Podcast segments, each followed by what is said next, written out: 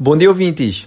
Eu vivi uma situação recentemente em que deleguei uma determinada atividade para uma pessoa, combinando um prazo para entregar essa atividade.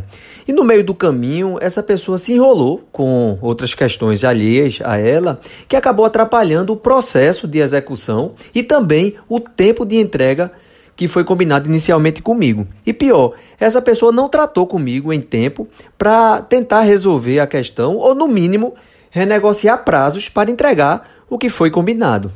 Bem, essa é uma experiência que é bastante comum aparecer entre as pessoas no ambiente profissional, de não se dar retorno em tempo para as pessoas, sobretudo quando acontece alguma coisa que possa atrapalhar a entrega do que foi acertado.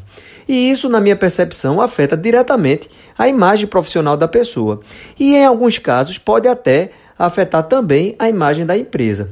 Então, a prática de dar retorno, ou seja, de manter o cliente ou o demandante de alguma tarefa informado, principalmente quando há alguma dificuldade no processo, é tão importante quanto entregar efetivamente o que foi combinado. E embora isso seja aparentemente tão óbvio e básico, mas esse é um cuidado que acaba fazendo da pessoa um profissional mais diferenciado, que se destaca simplesmente pelo compromisso com que assume e também por dar a devida atenção ao outro. Bem, é isso aí. Uma boa semana para todos.